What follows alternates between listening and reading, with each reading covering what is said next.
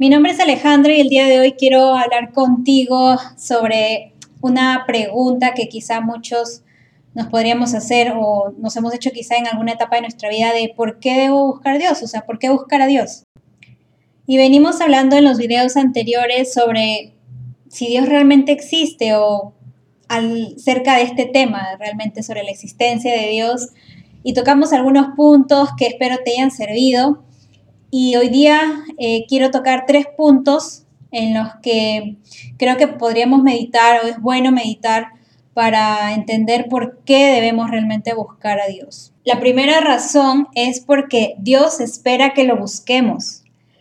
Él es nuestro creador. Él ha puesto a cada persona, a cada individuo en esta tierra y pues como tal, como nuestro Señor y nuestro Dios, Él espera que también su creación se dé cuenta que existe un Dios, que existe alguien que lo creó.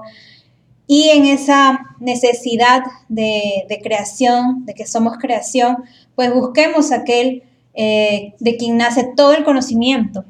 En Salmos 14, versículo 2 nos dice que el Señor mira desde los cielos a toda la raza humana, observa para ver si alguien realmente hay que sea sabio, si alguien busca a Dios.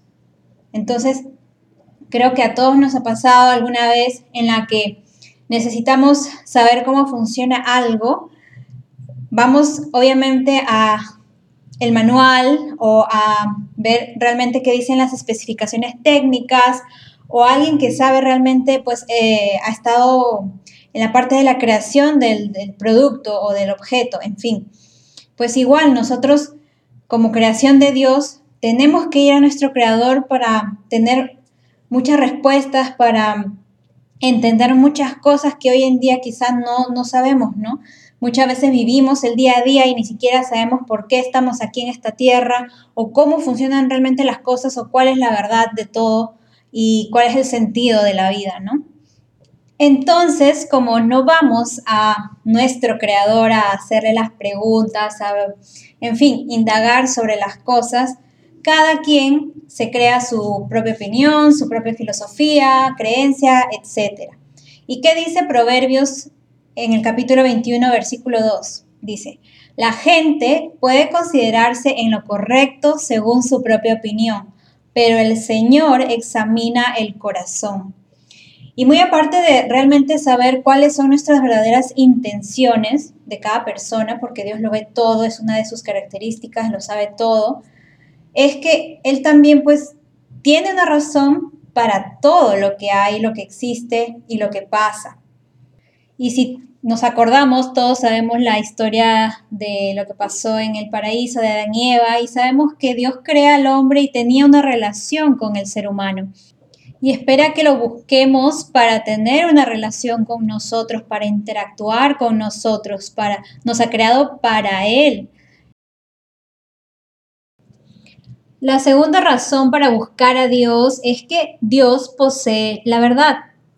Y como había mencionado en los videos anteriores, Isaías 45 del 11 al 12 dice lo siguiente, que Dios mismo dice que le preguntemos lo que está por venir. Él dice, pregúntenme lo que está por venir, pregúntenme acerca de mis hijos y de la obra de mis manos. Yo hice la tierra, hice también al hombre y lo puse sobre ella. Yo extendí los cielos con mis manos y di órdenes a todas sus estrellas. Entonces, como el ejemplo que les mencionaba, que si realmente queremos saber cuál es el sentido de todo, cuál es la verdad, por el porqué de muchas cosas, entonces vayamos al creador, al que hizo todo, no tratemos de inventar cosas o seguir ideas de personas, como dice el versículo, como mencionaba el versículo anterior, ¿no? Que cada quien puede armarse diferentes ideas y pues inclusive hasta pueden sonar bien, correctas, pero es diferente lo que nosotros podemos pensar a lo que es la verdad y que realmente Dios sabe cómo son las cosas. Acordémonos también que estamos en un mundo caído, el cual está dominado por el príncipe de las tinieblas. Entonces realmente sin Dios vamos a terminar cayendo en mentiras, en engaños, porque una de las características principales de Satanás es, es padre de mentira. Fue una de sus principales estrategias para hacer caer al ser humano en el paraíso y pues sigue haciendo lo mismo hoy en día. Le sorprendería darse cuenta cuántas mentiras hay dispersadas en todo el mundo y cada día que me topo con alguna más, me sorprendo porque realmente vivimos engañados de muchas cosas. Pero bueno, eh, por ejemplo, ¿qué dice Jeremías en el capítulo 34, el versículo 2 y 3? Dice, yo el Señor que hizo la tierra y la formó para afirmarla y cuyo nombre es el Señor, declaro, clama a mí y yo te responderé, te daré a conocer cosas grandes y maravillosas que tú no conoces. Esto es lo que dice Dios, clama a mí y yo te responderé. Realmente, después de todo este proceso que Jesús vino a establecer o restablecer nuestra comunión con Dios, realmente estamos ahí con esa facilidad de poder acceder a Dios, de acceder en esa relación personal, tenemos el Espíritu Santo y por eso Dios, ya inclusive desde el Antiguo Testamento, habían también estas características, miren, porque este versículo es del Antiguo Testamento. Dice, clama a mí y yo te responderé. Entonces, no hay excusa porque siempre ha sido esta la, voluntad de Dios de que nosotros vayamos a Él.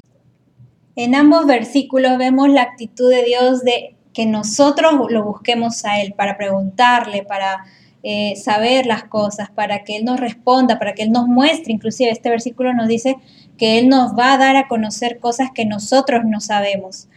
Y esa actitud de responder la podemos ver en la historia de Job, ¿no? Que les comenté en el video de Dios existe, la primera parte, que realmente él hace un montón también de preguntas a, Job, eh, tratando de, hacerle ver y darle a entender muchas cosas. Y Job termina diciendo que realmente pues solamente conocía un poquito de Dios y que ahora se había dado a través de esa experiencia un conocimiento mayor. Igual es para nosotros, si nosotros buscamos a Dios vamos a obtener varias respuestas. Incluso cuando Jesús viene a la tierra, él dice que el reino de los cielos se había acercado porque Jesús es el camino, la verdad y la vida. Y solamente por Él se puede llegar al Padre, porque si lo conocemos a Él, también podemos conocer al Padre. Y eso lo dice el versículo en Juan capítulo 14 del 6 al 7. Entonces Dios posee la información. Él es el fabricante, Él es el creador y Él es la fuente de todo conocimiento. Y aunque nos cueste aceptarlo, realmente nosotros somos simples mortales. E incluso hay una advertencia o esta actitud de advertencia eh, que nos refleja el libro de Jeremías en el capítulo 17, el versículo 5, donde esto dice el Señor, malditos son los que ponen su confianza en simples seres humanos, que se apoyan en la fuerza humana y apartan el corazón del Señor hay una línea muy delgada, creo, de inclusive aquellos que en algún momento llegaron a conocer o a tener una relación o una convicción acerca de Dios, de siempre caer en confiar en nosotros mismos como seres humanos y dejar a un lado a Dios, de preferir todo lo que vemos quizá antes que Dios porque quizá no lo vemos. Pero lo bueno es que estamos en el tiempo de gracia y ahí es donde viene mi tercera razón de por qué buscar a Dios, porque Dios es bueno y nos ama.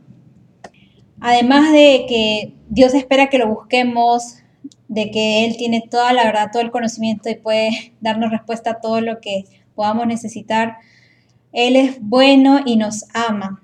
Por eso es que podemos encontrar que en la obra redentora de Jesucristo, el amor de Dios se revela porque Jesucristo vino a morir sin tener el culpa alguna de pecado. Él vino a morir, a sacrificarse por nosotros la raza humana. En Juan 3:16 dice que de tal manera amó Dios al mundo que ha dado a su Hijo unigénito para que todo aquel que en él cree no se pierda, sino que tenga vida eterna. Entonces, Dios vio todo lo que pasó en el paraíso, la caída de la raza humana a través de Adán, a través de Eva, y Él establece un plan para rescatarnos de toda esta maldición en la que caímos como seres humanos, porque nos ama, porque es bueno, porque desea que realmente nosotros como su creación podamos estar con Él. Incluso cuando Jesús vino, Él deja manifiesto para qué vino, entre varias cosas. En Lucas 4, 18, Jesús hace referencia a una profecía del Antiguo Testamento diciendo sobre él lo siguiente, que el Espíritu de Dios estaba sobre él, por cuanto lo había ungido para dar buenas nuevas a los pobres, que lo había enviado para sanar a los quebrantados de corazón, a pregonar libertad a los cautivos y vista a los ciegos, y a poner en libertad a los oprimidos. Realmente Jesús viene a rescatarnos del estado de caída, de, maldición en la que estábamos como seres humanos, para darnos vida eterna. ¿Quién estaría dispuesto a sacrificar su vida por los demás? Cristo dejó su lugar de preferencia, de privilegio en el cielo, su trono, para venir, su, deidad y su divinidad para venir como ser humano para sacrificarse y nosotros podamos ser rescatados y restituidos. Realmente ese es un amor muy grande que Dios tuvo con nosotros.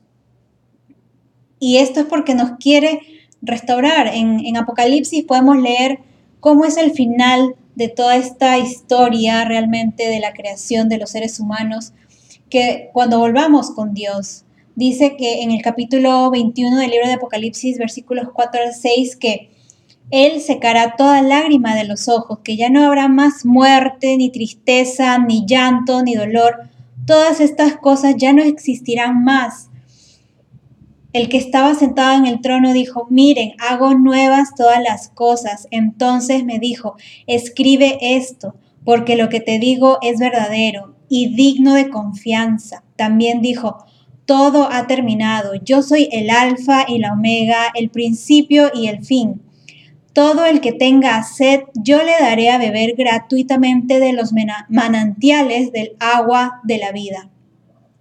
Esto es una parte de lo que va a ser el final. Ya realmente la vida como la conocemos no se compara a lo que Dios tiene preparado. Incluso Jesús decía en su palabra que Él iba a prepararnos una morada, que realmente nadie dice se ha imaginado lo que Dios ha preparado para, para sus hijos, ¿no? Realmente yo creo que mm, muchas veces no tenemos ni idea de lo que, lo que es la vida eterna, de lo que va a ser la vida eterna con, con Dios nuevamente pero realmente que ya no haya más llanto, más tristeza, más dolor, más enfermedades y todo lo malo que se puedan imaginar, porque ya no habrá el mal.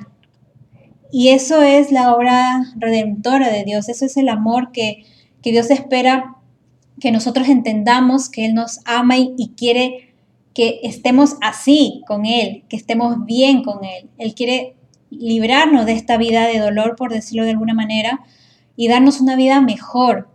Pero nosotros como seres humanos realmente no entendemos muchas cosas porque pues no buscamos la verdad y caemos en errores, caemos en falsas filosofías, eh, creemos lo que un montón de mentiras que están por ahí y no realmente buscamos entender qué es lo que Dios ha establecido para el ser humano, qué es lo que Él realmente quiere de nosotros y como todo buen padre, Él quiere lo mejor para nosotros. Entonces, resumiendo, tenemos estas tres razones que son que Dios espera que lo busquemos, que Dios posee la verdad y que Dios es amor, es bueno. Espero que estas tres razones te hayan servido para entender realmente por qué debes o por qué es bueno o por qué te beneficia buscar a Dios. Puedes compartir esta información con alguien que lo necesite. Suscríbete al canal y activa la campanilla de notificación.